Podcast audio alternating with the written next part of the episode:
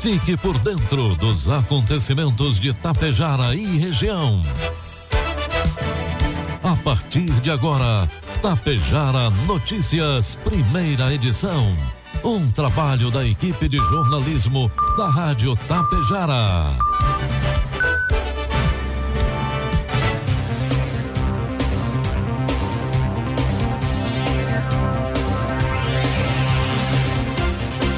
Bom dia, pontualmente, 7 horas da manhã. Está no ar a partir de agora, aqui pela Rádio Tapejara, a primeira edição do Tapejara Notícias desta quinta-feira, hoje, 1 de julho de 2021.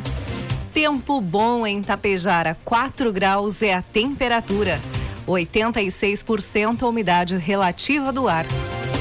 Notícias que são destaques desta edição. Tapejara realiza amanhã, sexta-feira, a aplicação da segunda dose AstraZeneca para pessoas que receberam a primeira dose do imunizante até o dia 10 de abril. Secretaria da Saúde de Tapejara reúne representantes industriais no enfrentamento à pandemia. Água Santa realiza hoje mais uma campanha de vacinação contra a gripe H1N1. Homem morre ao fazer manutenção em silo de cereais em Tapejara. Com o oferecimento de Bianchini Empreendimentos e Agro Daniele, está no ar a primeira edição do Tapejara Notícias. Produtos agrícolas. Preços praticados ontem pela Agro Daniele. Soja, preço final com bônus, 144 reais. Milho, preço final com bônus, 77 reais. E o trigo PH 78 ou mais, preço final com bônus, 78 reais. Informações de hoje do agronegócio. A Bayer firmou parceria com a GTEC Farbox e a CGM Monitoramento Agrícola para monitorar de forma preventiva a incidência da cigarrinha em lavouras do milho, de milho do Paraná, Santa Catarina e Rio Grande do Sul. Por meio do piloto de Esquadrão de Combate à Cigarrinha, será criada uma rede colaborativa de dados sobre a praga, que entregará mapas regionais da sua presença e de plantas sintomáticas na safra 2021-2022, segundo nota ontem da Bayer. As quebras de produtividade na safra 2020-2021 do milho, principalmente pelo atraso das chuvas no sul do Brasil, foram intensificadas pela incidência da cigarrinha. Esse cenário deve se repetir na safra 2021-2022, caso o produtor não faça o manejo preventivo. Ele lembrou que a cigarrinha pode ocorrer desde os primeiros estágios de desenvolvimento do milho, pois pode migrar de um ciclo para o outro por meio do que se chama ponte verde. Quanto mais cedo a planta for atacada, maiores os danos às lavouras. E o julgamento da ação que trata sobre as regras para a demarcação de terras indígenas, marcado para acontecer ontem, quarta-feira, no Supremo Tribunal Federal, foi adiado para agosto. O processo de relatoria do ministro Edson Fachin tem repercussão geral. Isso significa que o que for decidido nesta ação tem validade para todos os casos jurídicos da mesma natureza. Como o judiciário permanecerá em recesso durante todo o mês de julho, o julgamento deve acontecer somente em agosto. Informe Econômico.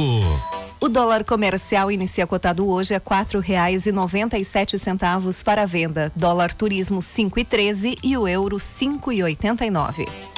Informações de hoje da área econômica. Caixa Econômica Federal libera hoje, quinta-feira, os saques e transferências da terceira parcela do auxílio emergencial aos beneficiários que não fazem parte do Bolsa Família e são nascidos em janeiro, que receberam a parcela em poupança social digital no dia 18 de junho. Os pagamentos da quarta parcela do benefício começarão no dia 19 para o público do Bolsa Família e no dia 23 para os demais beneficiários. Diante do agravamento da crise provocada pela pandemia, faltam oportunidades efetivas no mercado para 33 milhões e 300 mil brasileiros, o que corresponde a três em cada dez trabalhadores. A dificuldade em conseguir uma ocupação é tamanha que 6 milhões de pessoas desistiram de procurar um emprego. É o que apontam os dados divulgados ontem pelo IBGE. O contingente que enfrenta a falta de trabalho forma o que o IBGE classifica como trabalhadores subutilizados.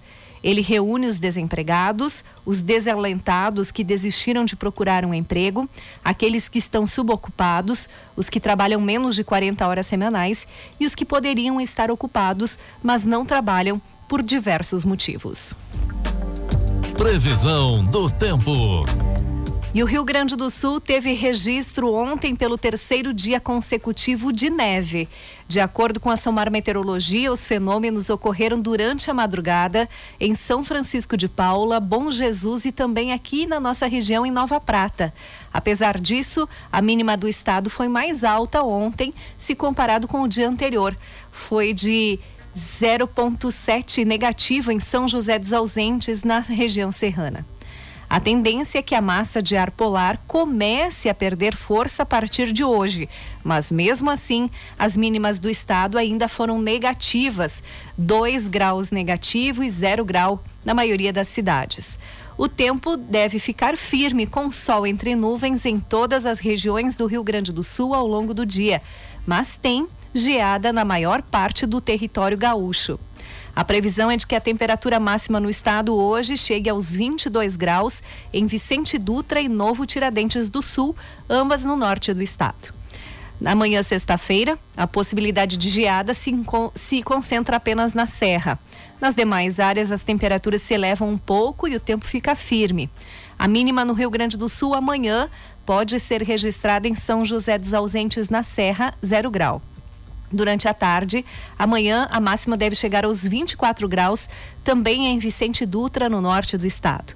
O tempo fica firme ao longo do final de semana em todo o Rio Grande do Sul, devido a um sistema de alta pressão atmosférica.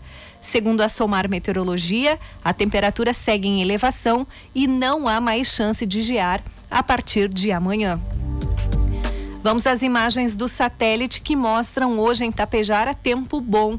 Neste momento, 4 graus é a temperatura nos estúdios da Rádio Tapejara. O termômetro no centro da cidade marcava 5 horas da manhã, 0 grau. A máxima hoje em Tapejara deve ser de 16 graus. Amanhã teremos sol entre nuvens, mínima de 6 e a máxima de 17 graus. Destaques de Tapejara e região. Agora 7 horas 8 minutos e meio, 4 graus é a temperatura. Informações, dados atualizados do coronavírus aqui em Tapejara, dados coletados até as 16 horas de ontem. Casos ativos, 87. Óbitos, 51. Suspeitos, 80. Estão em isolamento domiciliar 167 pessoas.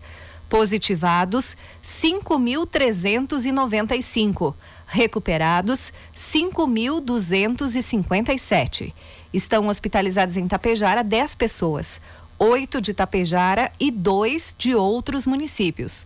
Seis pessoas estão hospitalizadas em UTI em outros municípios. E a Secretaria da Saúde de Tapejara promove amanhã, sexta-feira, dia 2, a vacinação da segunda dose contra a Covid-19 para pessoas que receberam a primeira dose da AstraZeneca até o dia 10 de abril. A etapa acontece no Salão Paroquial das 8 às 11 da manhã e das 2 às 4 horas da tarde. Devem levar documento com CPF, cartão SUS e também a carteira de vacinação da primeira dose. E a Secretaria de Saúde de Água Santa informa que hoje, quinta-feira, dia 1 será realizada a campanha de vacinação contra a gripe H1N1. A ação acontecerá na sala de vacinação da Unidade Básica de Saúde à tarde, das 13 às 17 horas. Confira quem será vacinado. É a segunda etapa, onde crianças de 6 a 12 anos podem se vacinar e também a população de 55 anos ou mais.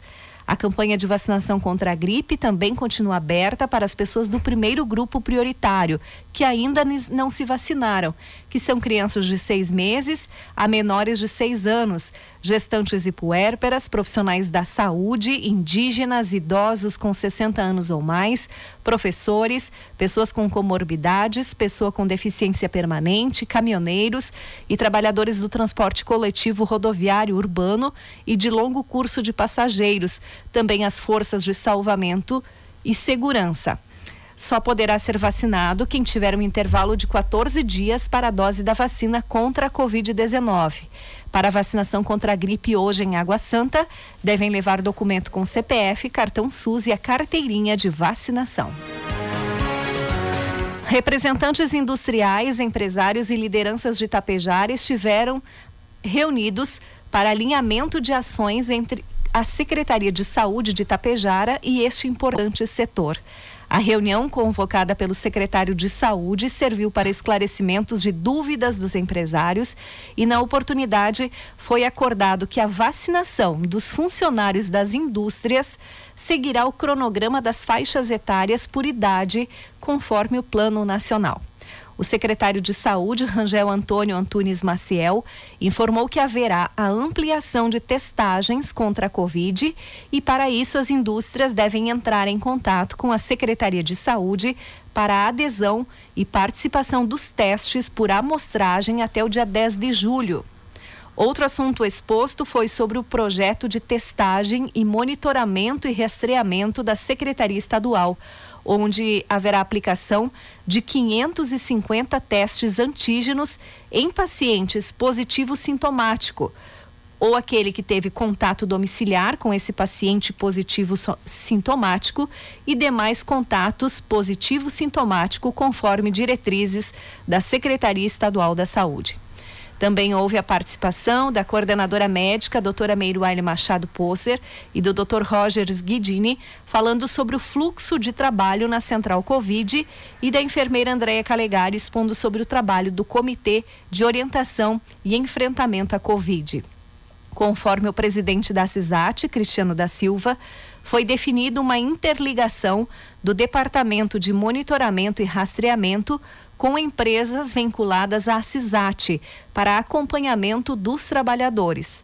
A CISAT, através de seus associados, vai disponibilizar testes antígenos para a Secretaria de Saúde para dar mais agilidade aos resultados de testes de trabalhadores das empresas associadas, disse o presidente da ACISAT. Agora 7 horas 13 minutos. O município de Santa Cecília do Sul torna público que realizará seleção pública para contratação temporária sobre regime estatutário para contratação por necessidade emergencial dos cargos de professor de educação física e professor de pedagogia. As inscrições estão abertas somente na Prefeitura de Santa Cecília do Sul até às 16 horas do dia 5 de julho. Outras informações e o edital na íntegra na Prefeitura de Santa Cecília do Sul. Outras informações pelo telefone 3616 4070. Os socorristas do SAMU, bombeiros voluntários e Brigada Militar de Tapejara atenderam às 18 horas e 15 minutos de ontem um acidente de trabalho em um silo localizado às margens da IRS 463 em São Domingos, Tapejar. Segundo as informações, ainda durante a tarde, o trabalhador estava no interior do silo fazendo a limpeza do secador de cereais quando não respondeu mais ao chamado dos colegas. A empresa acionou os socorristas. As equipes dos bombeiros voluntários e socorristas do SAMU encontraram a vítima com ausência de sinais vitais. Possivelmente o homem entrou em óbito duas horas antes de ser localizado. Por volta das 21 horas, o corpo foi liberado e encaminhado pela funerária para exame de necropsia em Passo Fundo, que irá apurar as causas da morte. A vítima foi identificada como Giovanni Martins Padilha, de 30 anos, natural de Vila Lângaro. 7 horas 15 minutos, agora 5 graus é a temperatura. E o gabinete de crise optou em reunião ontem por manter o alerta em 12 das 21 regiões Covid aqui do estado. A nossa região, região Passo Fundo, segue com o alerta dentro do sistema 3As de monitoramento. As 12 regiões mantidas em alerta receberam novos relatórios a respeito da situação da pandemia de cada uma. Todos os documentos estão disponíveis no site do Sistema 3As de monitoramento. As equipes técnicas do governo do estado acompanham diariamente a evolução da pandemia do coronavírus nestas regiões. Uma vez que o sistema 3As de monitoramento é de gestão compartilhada, o diálogo entre as equipes do governo e das regiões e municípios é constante. Quando os planos de ação das regiões não estão condizentes com a situação da pandemia ou quando as regiões apresentam piora, o governo do estado tem chamado prefeitos, associações regionais e membros dos comitês regionais para reuniões específicas. E o governador Eduardo Leite assinou ontem o decreto que cria o auxílio emergencial para profissionais do esporte e da cultura aqui no Rio Grande do Sul. Os recursos são oriundos do Fundo Estadual de Incentivo ao Esporte, o ProEsporte, do Fundo de Apoio à Cultura, FAC, e de convênios com as prefeituras. Cerca de 7.700 profissionais do esporte serão beneficiados com um auxílio de 800 reais sendo que 600 reais, o equivalente a 75% do valor, resulta do repasse da Secretaria de Esporte e Lazer e 200 reais será das prefeituras. O pagamento do benefício ocorrerá em parcela única. O valor disponível para os profissionais do esporte é de cerca de 6 milhões e 100 mil reais. As prefeituras que tiverem interesse na parceria deverão se cadastrar, preencher a documentação e cumprir os critérios do cadastro de habilitação de convênio do Estado. Os profissionais de educação física podem procurar a prefeitura da sua cidade para se inscrever no auxílio emergencial.